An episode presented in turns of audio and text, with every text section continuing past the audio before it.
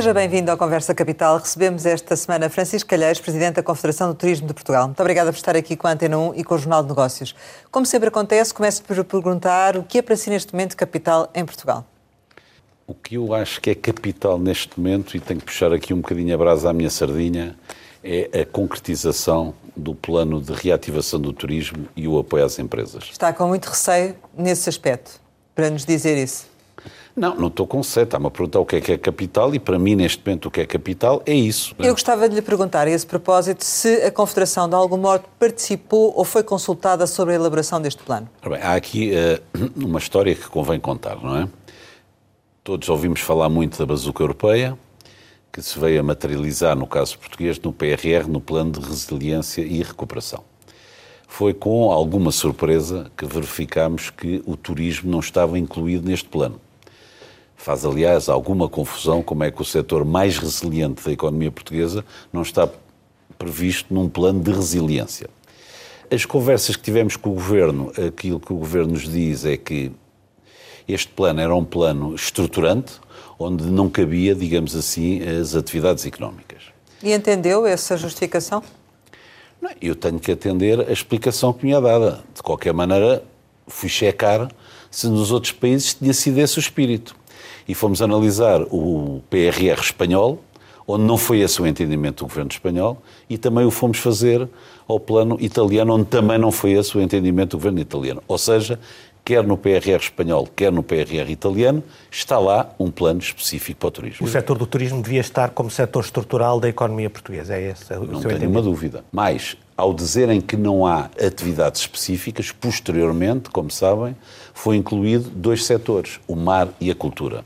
Sem qualquer menospreço para qualquer um desses setores, que são importantíssimos, se pode lá estar o mar e a cultura, porque não o turismo. Mas agora sente-se compensado com este plano que foi apresentado? Ora, nós tivemos nessa altura muitas reuniões com o Governo, explicando a nossa opinião, que não fazia qualquer sentido, e de facto aí o Governo penso que terá atendido, digamos assim, aos nossos problemas, à nossa estupefacção por não estar lá o PRR, e em boa altura veio fazer o plano de reativação do turismo, o que é uma boa notícia. Eu diria até se se soubesse que iria ter um plano de reativação do turismo específico para o turismo, quase que prefiro do que tê-lo incluído no PRR, porque é um plano específico para o turismo. Ou seja, quando o Governo apresentou o PRR, não era intenção apresentar logo este plano. Não Ele tínhamos surge depois. Não, não tínhamos esse conhecimento. Certo. O PRR eh, era um fim em si mesmo. Só que, posteriormente, ao vermos que não estava incluído o turismo, em várias conversas e reuniões que tivemos com o Governo, chamámos a nossa atenção e acho que, em boa altura, corrigiu essa falha do PRR, tendo feito um plano de reativação do turismo, especificamente para o turismo. Agora, considerando as perdas do turismo, este plano de 6 mil milhões de euros é suficiente? Não, não é dinheiro a menos em função daquilo que perderam? Tudo depende de como for a evolução da pandemia. Eh, Eu gostaria só de dizer aqui uma coisa, que é, quando me estava a dizer ao princípio se estava com alguma desconfiança ou não. O que é que acontece? O Plano de Reativação do Turismo foi aprovado na quinta-feira passada em eh, Conselho de Ministros. Foi apresentado publicamente na sexta-feira, onde eu tive presente nessa eh, apresentação. Foi uma apresentação muito global em que de facto foram definidos os 6,1 mil milhões de apoio para o turismo, em que mais de metade dessa verba é para apoio às empresas. E foi isso muito que nós tentamos sensibilizar o Governo. Agora, o Ministro Cisa Vieira, na altura, falou em três grandes áreas. As moratórias, o apoio à tesouraria e a capitalização das empresas. Mas não está ainda definido o como, o quando e como é que isto vai chegar à economia portuguesa. E aqui eu gostava de chamar a atenção se há um ano e meio, quando começou esta crise, depois dos 10 ótimos anos que tivemos de turismo, as urgências não eram grandes, porque as empresas estavam fortemente capitalizadas. Ao fim de mais de um ano de pandemia, cada hora que passa é importante. E, portanto, aqui o meu apelo é que se defina exatamente de que forma, que verbas e como e quando é que vão chegar às empresas, porque é urgente que isso aconteça. E tem algum compromisso da parte do Governo de, quando é que estas, Não, estes eh, apoios poderão estar operaci- operacionais? Não, ainda não temos nem o como, nem o quando. eu espero que, uma vez tendo sido aprovada na semana passada, é de todo o interesse, uma vez aprovado o plano, que ele chegue o mais rapidamente possível à economia. Portanto, vamos fazer fé que este plano chegue... O mais, o mais rapidamente possível, para, para si, é, seria quando? Ontem. Não sendo ontem? Amanhã. É o mais rapidamente possível, porque, de facto, não estamos dentro dos prazos que o Governo está a definir. Há uma série de situações que tem que se ver, alocar verba a verba às várias linhas que o Ministro Cisa Vieira uh, apresentou, mas de facto é, é, é, muito urgente que venha, porque, como sabe, é, é talvez o setor que mais atingido foi por esta economia e já lá vai mais de um ano e, atenção, ainda não acabou. Quer dizer, estamos a ter uma, um princípio de retoma, mas nada comparativo com o que foi o ano 2019. Das três áreas que estava a referir, portanto, as moratórias de tesouraria e capitalização, o que é que deve avançar uh, prioritariamente ou o que é que é preciso começar desde já a trabalhar? É a questão da capitalização? Ou... Não, eu acho que as três áreas são fundamentais. Certo. Vamos ver. A moratória é para setembro, não é? Uhum. Portanto, temos aqui um prazo ainda que podemos fazer. O apoio à tesouraria e a capitalização é extremamente importante que venha para cima da mesa. Mas quais são as reais necessidades de capitalização neste momento? Não, é que vamos ver, eh, quando começou a pandemia, eh, em nossa opinião, o Governo tomou uma série de medidas eh, bastante positivas. Estou, por exemplo, a pensar nas medidas todas de apoio ao emprego, foram extremamente positivas, o layoff, o layoff simplificado, a medida de apoio à retoma, etc.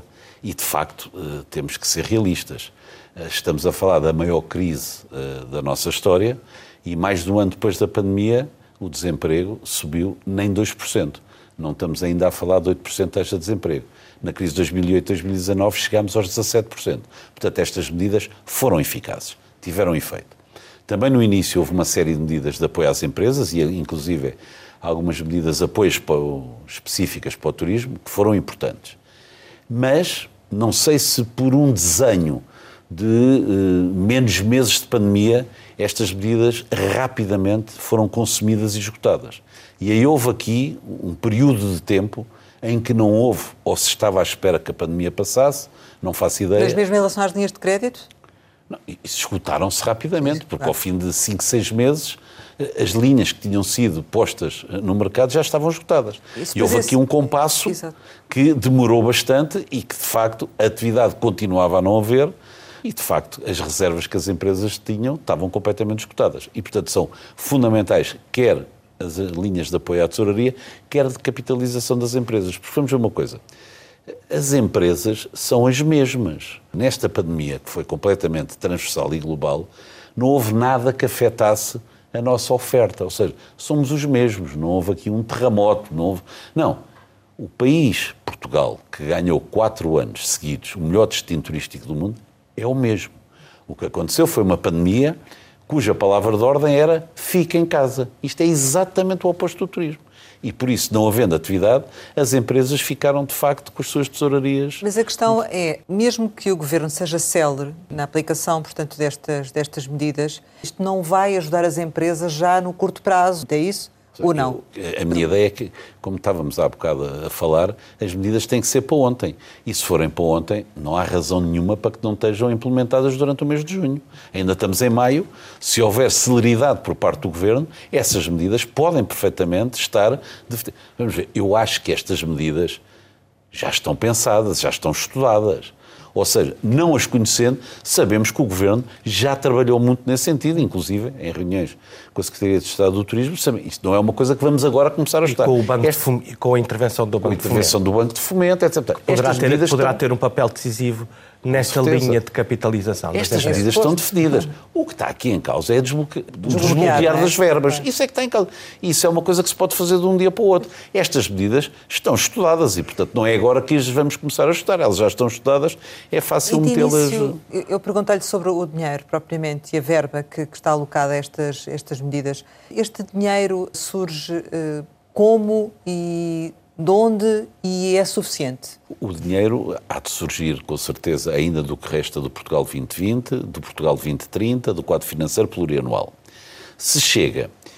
Eh, oh, Rosário, deixa-me dizer que não estou muito preocupado com isso pela seguinte situação. Eh, o governo habituou-nos, eh, durante esta pandemia, a tomar determinadas medidas que, ou quando são esgotadas, ou quando não chegam, são prolongadas. E, portanto, o que eu digo é, há uma verba que é importante, 6 mil milhões de euros. É uma verba importante, Vamos ver como se reage. Já tivemos e isso tem no essa microcrédito. garantia por parte do Governo, desde não, já? Não, isto aqui é uma garantia que eu tenho do passado. Certo. Ou seja, é uma experiência que nós vemos em que determinadas medidas, quando são esgotadas, tem havido sensibilidade por parte do Governo para as renovar, para as aumentar e, portanto, neste momento, vamos trabalhar com os 6 mil milhões. Se daqui a 3, 4 meses estivermos aqui a dizer isto foi claramente insuficiente, não chegou, está esgotado, eu penso que a abertura do Governo para poder prolongar estas linhas. Mas qual é a sua percepção neste momento em função do que se passa no setor? É muito difícil saber uh, o que é exatamente as necessidades, porque repare, estamos a, fazer, a, falar de um tecido empresarial de dezenas de milhares de empresas uh, que foram todas, infelizmente, atingidas da mesma forma, mas quando nós discutimos, quando me perguntam qual é a atividade mais prejudicada ou menos prejudicada, ou a região mais são todas. Agora, umas se calhar quebraram 60% e outras 70%. Estamos a discutir o péssimo e o mau, portanto, claro. quer dizer, não é, não é. Este plano é para manter emprego ou vai permitir também recuperar emprego? Eu acho que o plano é para as duas coisas. Ou seja, o que nós todos esperamos é que a evolução futura seja de eh, crescimento da atividade e, portanto, de recuperação de emprego e futuramente de criação de novo emprego. Eu não gosto da palavra destruiu-se, mas perdeu-se algum emprego uh, nesta pandemia. Eu diria que o setor do turismo terá sido aquele que mais perdeu. Estamos a falar de temos... quanto? Estaremos a falar entre 40 a 50 mil pessoas que se terão perdido no emprego, mas que eu acho que vão ser rapidamente uh, recuperáveis. Deixe-me dar um, um, exemplo que eu próprio não tinha noção. A semana passada estive no Algarve, eh, uma reunião com vários empresários eh, do Algarve e já estão a ter problema de recrutamento pessoal para este verão. Mas o que aconteceu é que havia uma falta muito grande de mão de obra no Algarve. E então constituiu-se eh, uma série de, por exemplo, de pessoas do norte, do centro, dos Açores, que vieram para o Algarve porque tinham em emprego, não esquecer que em 2008, 2009 estávamos a falar em 17% de taxa de desemprego, portanto foram procurar emprego e com esta pandemia, ao perderem uh, os seus empregos, por falta de atividade ou por layoff, o que seja, voltaram às suas terras. Outro caso que aconteceu, por exemplo, foi uma reconversão de muitas pessoas do setor do turismo para o setor da construção, porque havia mais mão de obra na construção do que no turismo. Para o setor e, social também, foram muitas pessoas. Muitas pessoas, certo. exatamente. E, portanto, houve aqui uma deslocalização de pessoas, por várias razões como as atrás escritas, que mudaram, digamos assim, uh, do turismo e neste momento que está a haver uma recuperação no Algarve, já se sente este ano a, a, falta de pessoal no Algarve. Portanto, isso leva a acreditar que essa recuperação começa a ser feita já a partir deste verão, é isso? Recuperar esses quase 40 mil eh, postos de trabalho 50 mil, 50 mil. Eu penso que sim. Eu acho que vamos começar a ter a retoma. Eu não gosto de adivinhar. O que eu gostava que acontecesse é que continuasse a vacinação, continuasse a correr bem como tem corrido agora nesta segunda fase e que, eh, de facto, a imunidade de grupo fosse o mais rapidamente uh, conseguida para que esta pandemia seja de facto uma má memória e que seja rapidamente ultrapassada.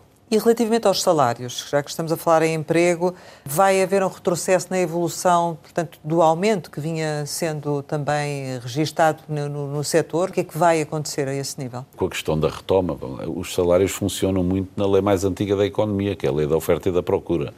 O que é que acontece? Todos esperamos que no curto prazo se venham a recuperar, eh, digamos assim, as pessoas que se perderam nesta crise. Ora, como nós não, não convém ter memória curta, em 2019 não havia recursos. Aliás, o verão do ano 2019 foi muito difícil para arranjar. E aí, como eu sempre disse, os salários iam aumentando.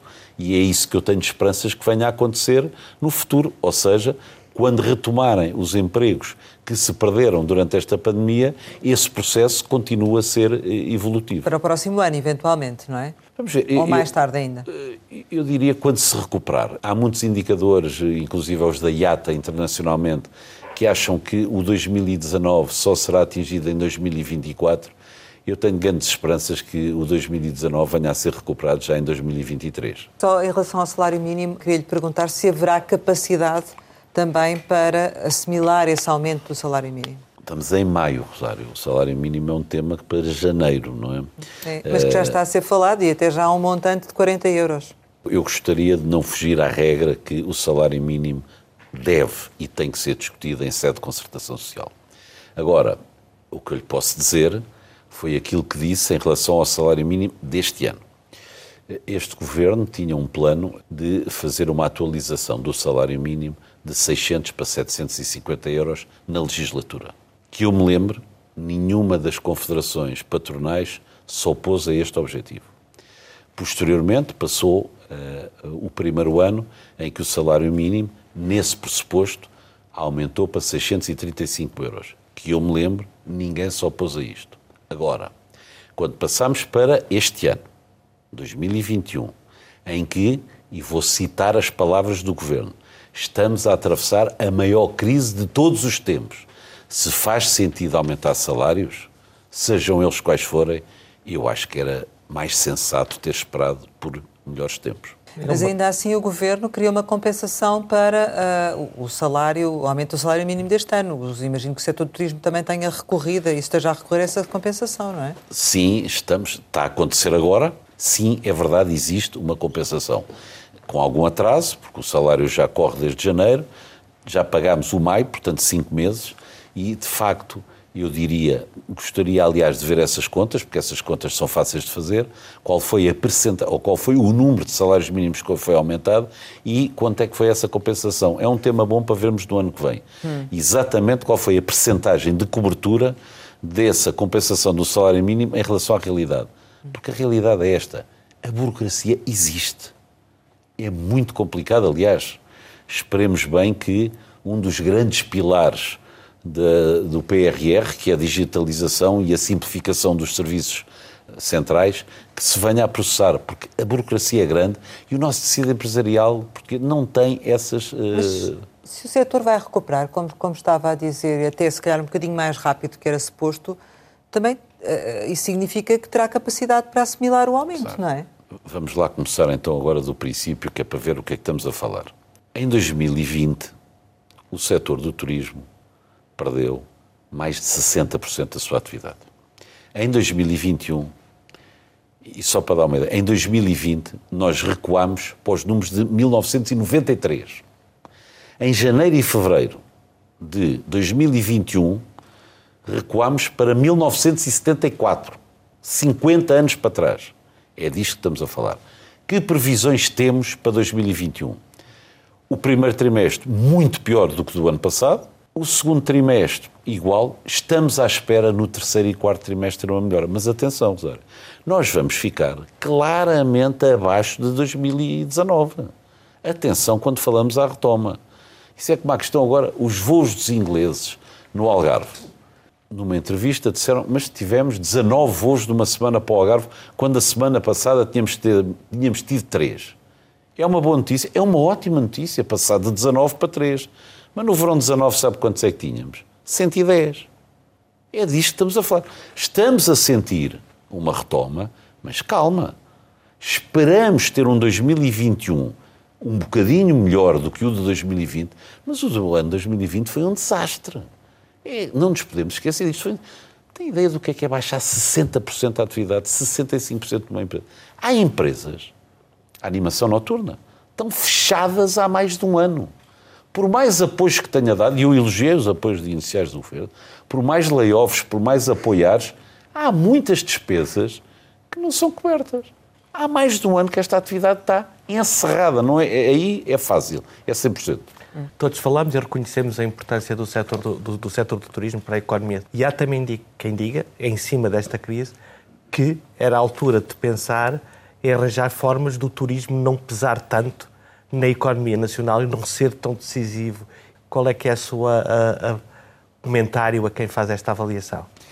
Eu aí uh, acho que é sempre bom dar ideias a, a quem me entrevista. Eu propunha uh, três entrevistas aos meus colegas das outras confederações patronais que tutelam as outras atividades. O que eu posso dizer é que, pela parte do turismo, uh, vamos lá ver uma coisa: nós estamos a fazer o nosso trabalho. Eu já disse isso quando estávamos a falar no ano 2019. Eu não acho que há uma dependência. uma dependência grande ou menor do turismo. O turismo representa pouco mais de 10% do PIB nacional. O que o turismo fez de 2009 a 2019 foi crescer a dois dígitos. O que eu desejava, mas do fundo do coração, era que os outros setores de atividade tivessem crescido da maneira como o turismo cresceu para mundialmente sermos considerados os tigres da Europa. Relativamente a, a, ao verão propriamente, quais são as expectativas que, que tem? Neste momento estamos a beneficiar de uma situação de facto ímpar, que é sermos entre os nossos concorrentes, entre aspas, a Espanha, a Itália, a Grécia, a Turquia, eh, temos o corredor aberto com o Reino Unido. Isso é importantíssimo. Importantíssimo. São três semanas determinantes que já se estão a sentir. As reservas, de facto, têm aumentado muito. E há aqui uma situação que é importantíssima, que é Portugal é de facto um grande destino turístico. E tem visto em todas as entrevistas que se dá à boca do aeroporto, há muito turista que vem cá pela primeira vez. Porque é um turista que é dedicado às Canárias, ao Norte de África, etc. E por falta de alternativa vem cá. E eu não tenho dúvida que a maior parte destes turistas que vêm cá pela primeira vez vão ser turistas que vão repetir, porque de facto somos um ótimo destino. Mas, além do Reino Unido, outros países da Europa estão a ver também. o impacto que Portugal tem em termos de segurança sanitária e também estão a querer todos vir para Portugal. Portanto, eu acho que nós vamos ter, de facto, um verão melhor do que foi o verão do ano passado, mas longe do verão de 2019. Quão longe do verão de 2019? Ainda uns 30% menos. Julga que em junho, julho, agosto não é possível atingir níveis As taxas de, de 100%, não. O que é que seria uma boa taxa, por exemplo? As taxas que têm, uh, o julho e agosto no Algarve, como sabe, por exemplo, estamos a falar do Algarve, atingem muitas vezes sempre taxas acima dos 90%. Hum. Mas seria bom, neste ano, seria bom o quê? 70%, 80%? Eu acho que andaremos por aí. Eu acho que andaremos por aí. Se tudo se mantiver normal, acho que andaremos por aí. E isso para acabar o ano como? É, eu diria que eh, eu acho que nós vamos fechar o 2021 melhores que o 2020 em cerca de 10%. Acho que é como vamos ficar. É, o problema da nossa atividade é que tem sempre uns imprevistos grandes, não é? Eu estava extremamente preocupado, e ainda estou um bocadinho, vamos ver, com a questão da, dos prévios de greve dos serviços estrangeiros e fronteiras. É uma situação que me preocupa imenso, eh, porque, como sabe, eh, países não Schengen, caso hoje em dia eh, do Reino Unido, temos controle sanitário, temos controle de passaportes e, portanto, uma situação que não pode acontecer, porque, infelizmente, as más notícias correm muito mais depressa do que as boas, ou, aliás, as boas raramente correm, só correm as más, e se tivermos demoras de entradas de uma hora, duas horas dos cidadãos britânicos é uma péssima notícia.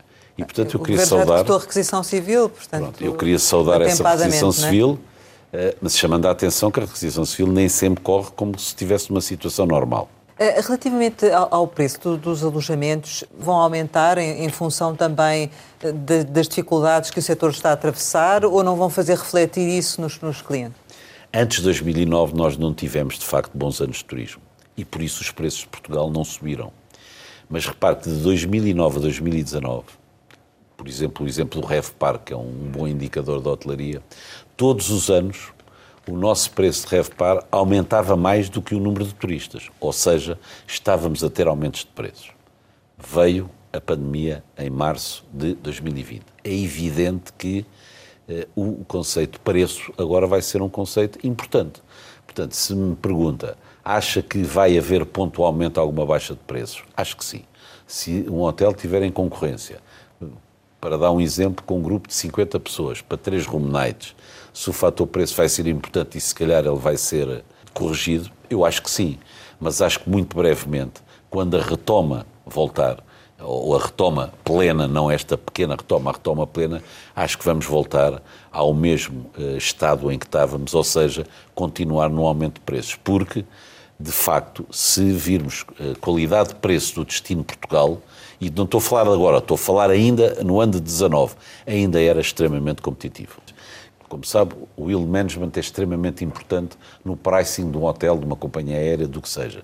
Portanto, se eu estou com um hotel a 80%, a minha capacidade de baixar preço é pequena. Se eu tiver como hotel a 30%, se calhar a minha capacidade é maior. Mas isso acontece em Portugal, Espanha, Itália mas é, e Grécia. Mas o que nos está a dizer é que essa é uma tendência que certamente vai vigorar durante este ano. Pode acontecer porque este ano não vamos ter com certeza, não vamos ter não, não temos de certeza as ocupações a que estávamos habituados no passado. E não tendo essas ocupações, é, é, é muito é provável verdade. que se jogue com outras armas que haja essa flexibilidade. Faz sentido. Uh, relativamente uh, à TAP e ao que está a acontecer neste momento, as rotas que estão anunciadas, uh, vai, do seu ponto de vista, beneficiar este verão para o turismo em Portugal ou, ou nem por isso?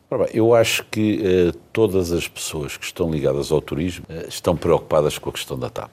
A TAP tem sido bastante determinante no passado para o turismo português a, política DUB, para dar um exemplo, que foi feita inicialmente com o mercado brasileiro, posteriormente com o mercado americano, foi extremamente importante.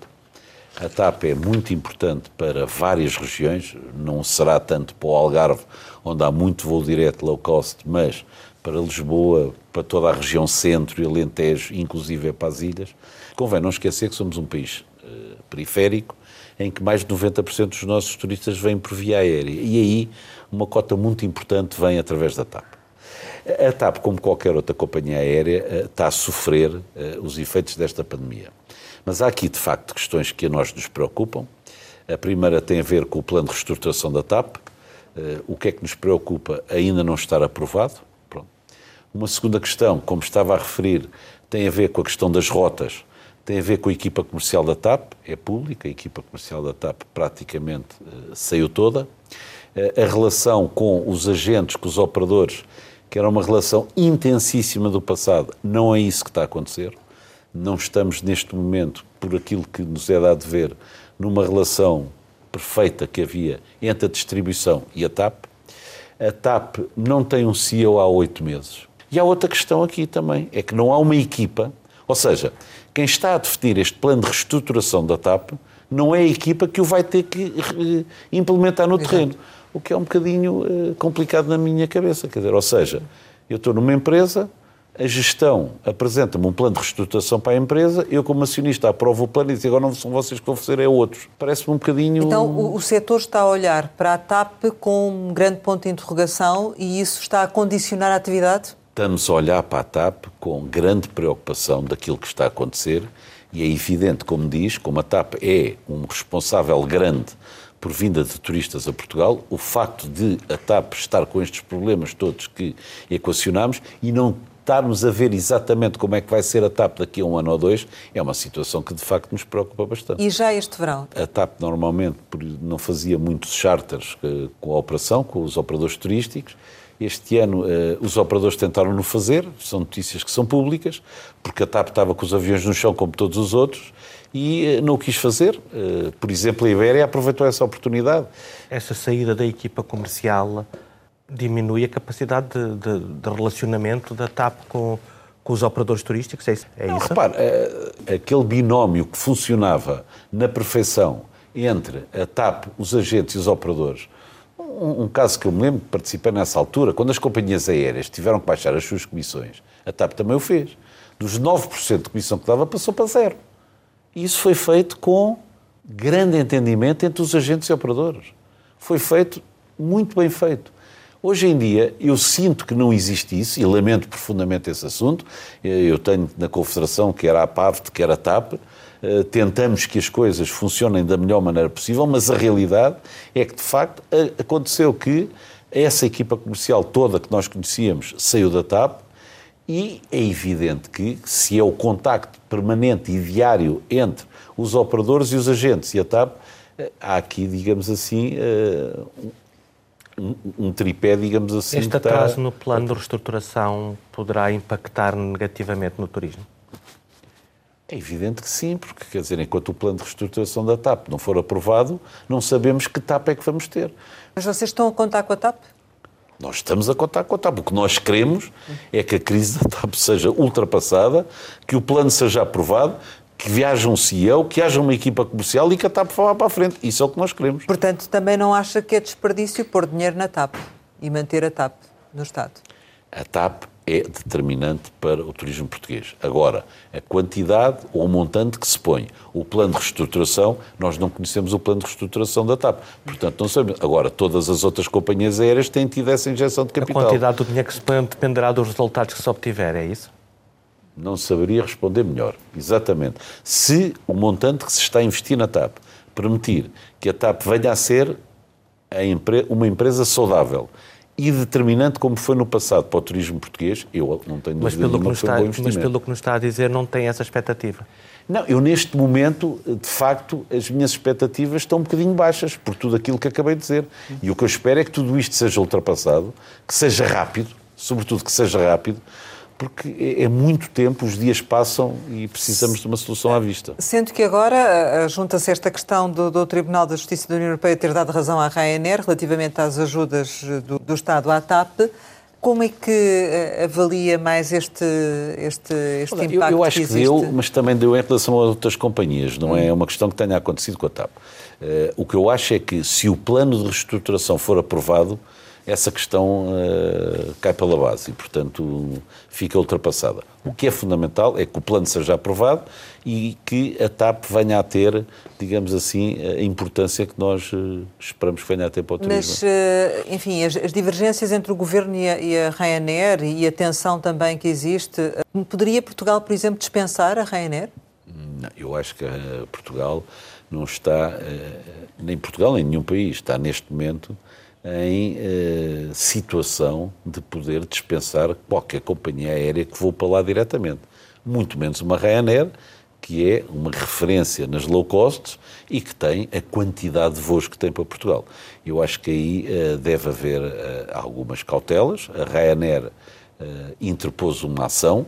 Eu acho que essas situações devem tentar ser negociadas da melhor maneira possível. Não foi só contra a TAP, não foi só contra Portugal estará eventualmente a defender os seus interesses, mas a realidade é que eh, não estou a pensar numa Ryanair não poder uh, viajar para Portugal, como não estou a pensar numa EasyJet, como não estou a pensar numa British Airways. Todos são poucos para a recuperação da retoma do nosso turismo. Mas eh, a justificação e a reação do, do ministro Pedro Nuno Santos à questão da, da Ryanair foi à medida daquilo que devia ser a, a resposta? Ou teme que estas divergências se agudizem e depois levem a uma situação mais gravosa, nomeadamente a saída da empresa de Portugal? Eu espero bem que não. Acho que hum. isso é uma situação que não se vai pôr. Uh, vamos ser claros, a Ryanair não viaja para Portugal também por uh, solidariedade. A Ryanair tem um bom negócio com Portugal e por isso faz. Como sabe, as companhias low cost são extremamente uh, agressivas no ponto de vista comercial e têm tido uh, algumas grandes sucesso, não é? E, portanto, eu acho que é uma situação que não se põe. O ministro Pedro Nuno Santos respondeu da maneira que ele achava que devia ter respondido. Há correntes que acham que deveria ter sido um bocadinho mais comedida a resposta é o que é, as pessoas reagem das suas maneiras, mas por aí Mas não é por aí que a Ryanair vai deixar de voar para Portugal? Não, a Ryanair tem um bom negócio com Portugal e, e Portugal é um destino muito atrativo e é impensável para qualquer companhia aérea low cost, com todas as ligações que a Ryanair tem a Portugal, de repente deixar de viajar para Portugal. Isso é completamente impensável. Um, no entanto, ao, ao criticar uh, a demora na, na, resolução da questão da TAP, com isso está a criticar também uh, o ministro que tutela a pasta e o próprio governo na sua atuação em função disso? Pois, nós temos que estar dentro dos detalhes, e eu não estou dentro dos detalhes, como disse, do plano de reestruturação. Eu estou a constatar realidades. As realidades são estas. Quer dizer, de facto, tudo isto tinha que andar mais depressa. Seja, não ter um CEO há oito meses é algo que não faz sentido. Quer dizer, que tem que levar a empresa para a frente, tem que se familiarizar com ela, eh, tem que haver uma equipa eh, mas eh, temos que ser o mais ativos possíveis nesse sentido e, entretanto, ir-se resolvendo as coisas. Anunciou-se um CEO há dois meses, depois já não era. São situações que eu acho que não, hum. não são boas. Qual é que é a sua expectativa para o próximo orçamento? Enfim, a avaliar pela atuação do Governo até agora e o facto de ter feito este plano específico para, para o turismo, não é? Ponto número um, é cedo para estarmos a discutir hum. o Orçamento de Estado. Ponto número dois, há uma série de medidas que esperemos que estejam já implantadas. Ponto número três, também convém não esquecer, o que nós sabemos é que o ano 2021, como dissemos, esperamos que seja um bocadinho melhor que o 2020, o 2022 seja melhor que o 2021, mas ainda não é o ano 19. Olha, uma das coisas que eu gostaria, se calhar, de ver nesta discussão do Orçamento Geral de Estado era que eh, o Partido Socialista não excluísse das suas negociações o maior partido da oposição. É algo que temos assistido nos últimos orçamentos de Estado. Eh, do Partido Socialista para a direita, um corte transversal e estes orçamentos são negociados com os dois partidos à esquerda. Mas qual é a diferença que isso faz? Eu acho que faz toda a diferença. Porquê? Eu acho que se deve ter todas as situações, todas as variáveis abertas. Não consigo entender como é que se está a excluir o maior partido da oposição numa negociação. Porque repara uma coisa, nós vamos ter anos muito difíceis pela da frente. Todos estes apoios que houve, eh, estes planos vão ter que ser pagos mais tarde. E, portanto, há determinadas questões que, na minha modesta opinião, precisam de um grande apoio de uma base social. A famosa reforma do Estado. Para quando? A implementação do próprio PRR. Há aqui questões em que convém ter uma maioria o mais abrangente possível para se poder facilitar. É, é preciso também que o PSD estivesse disponível para negociar um orçamento de Estado Mas com o Governo. Com o PSD isso... digo exatamente isso que eu estou a dizer. É fundamental que haja... Mas, sejamos justos, nos tempos uh, passados foi mais um a dizer que não estava com muita vontade de dançar. E, portanto, eu acho que aqui é preciso ter os dois vontades para dançar, não tenho dúvida nenhuma, porque é importante, vêm anos aí muito determinantes para a nossa economia. Vamos ser, temos de ser uh, muito atentos. Uh, não vamos estar a falar do déficit que temos gigantesco, do que vamos ter que pagar, mas vem um PRR que é o último, é a última oportunidade que temos para lançar este país vêm verbas que nunca tivemos e há de facto possibilidade de modernizar o Estado, a modernizar a administração pública, resolvermos questões para o futuro que são determinantes e de facto aí eu, como Governo, gostaria de ter a maior base social de apoio possível para implementar mais facilmente estas questões. Portanto, eu acho que era importante não excluir ninguém. Essa é a minha tese para a resposta ao Orçamento de Estado. Estamos realmente a terminar e há aqui ainda duas questões que lhe queríamos, queria colocar. Uma delas prende-se com o Conselho Nacional das Confederações. Eh, vocês, eh, ao juntarem-se, também no fundo já estão a prever um bocadinho a necessidade de ter uma posição mais reforçada e de diálogo junto do Governo? É essa a intenção? Eu acho que as confederações patronais deram um grande exemplo de, independentemente de haverem situações com as quais não estão de acordo é muito mais o que estão de acordo com o que não estão em desacordo. E faz muito mais sentido, muito mais sentido, tomarmos uma posição, os cinco, juntos, sobre vários temas que acabamos de falar: salário mínimo, orçamento de Estado, grandes opções do plano, legislação laboral, sobre todas estas questões, PRR, são N situações em que faz muito mais sentido as cinco confederações patronais. E como lemos, está o turismo, está a agricultura, o comércio, a indústria e a construção imobiliária. Eu diria que está praticamente todo o tecido empresarial. Acho que temos um grande exemplo no sentido de união para dar uma resposta às verdadeiras necessidades que as empresas portuguesas vão ter no futuro. E, portanto, este falar a uma só voz, acho que faz todo o sentido. Há muito tempo que andávamos a tentar fazer isto, não é uma coisa que venha de agora, há muito tempo que tentávamos eh, fazer uma plataforma onde tivéssemos todos para tomar estas posições. E, mas, eh, mas ao mesmo tempo foi também anunciado que vai surgir uma associação de, de grandes empresários, de grandes empresas, uh, que será liderada por, por, por Vasco Melo, uh, também que pensar, intervir e refletir sobre o futuro do país. Uh, como é que vê a criação desta, deste movimento?